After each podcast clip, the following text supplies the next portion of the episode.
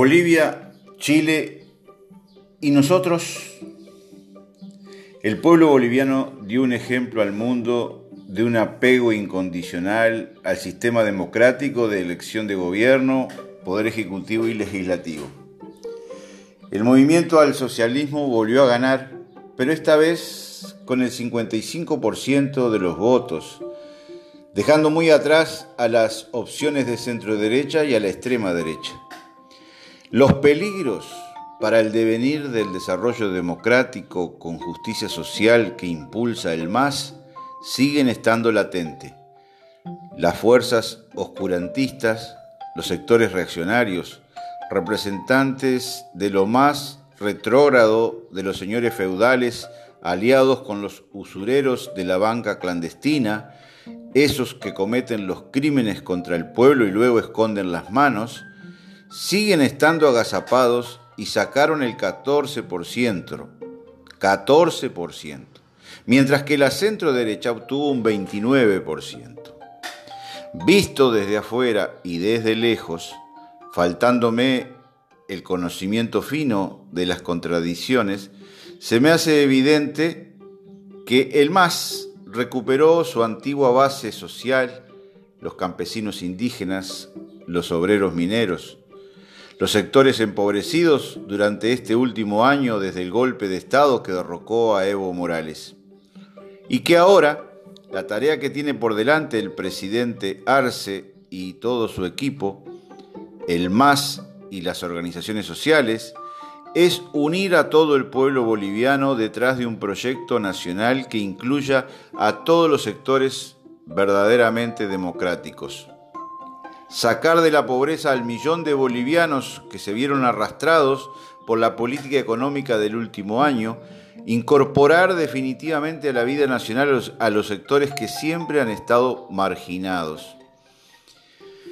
Y luego le tocó el turno a Chile, plebiscito constitucional. Por, por, primera vez el pueblo chileno es consultado para reformar la constitución.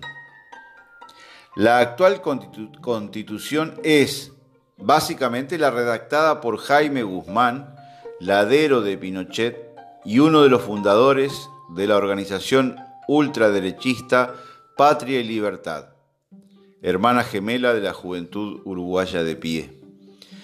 Los chilenos votaban dos cosas. Una, si aprobaban la redacción de una nueva constitución.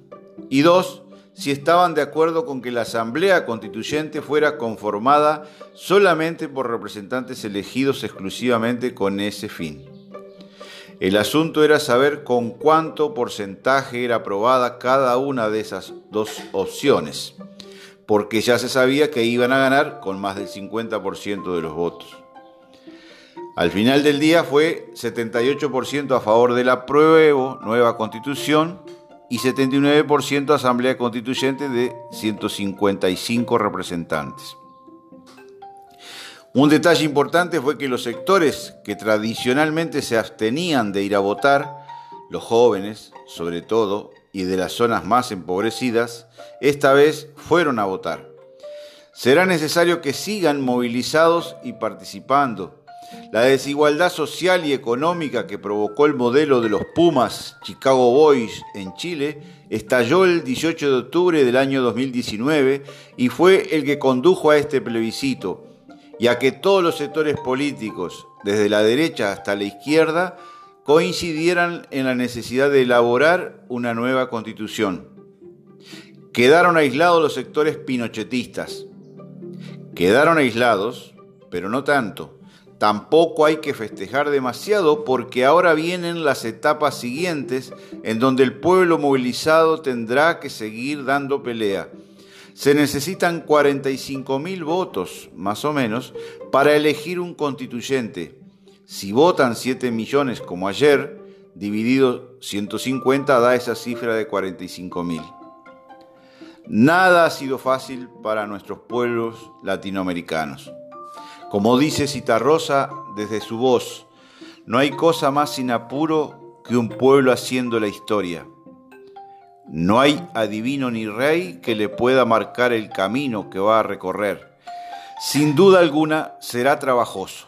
habrá que tejer muchas alianzas en el entramado social chileno para que todos los sectores populares estén representados en esa asamblea constituyente.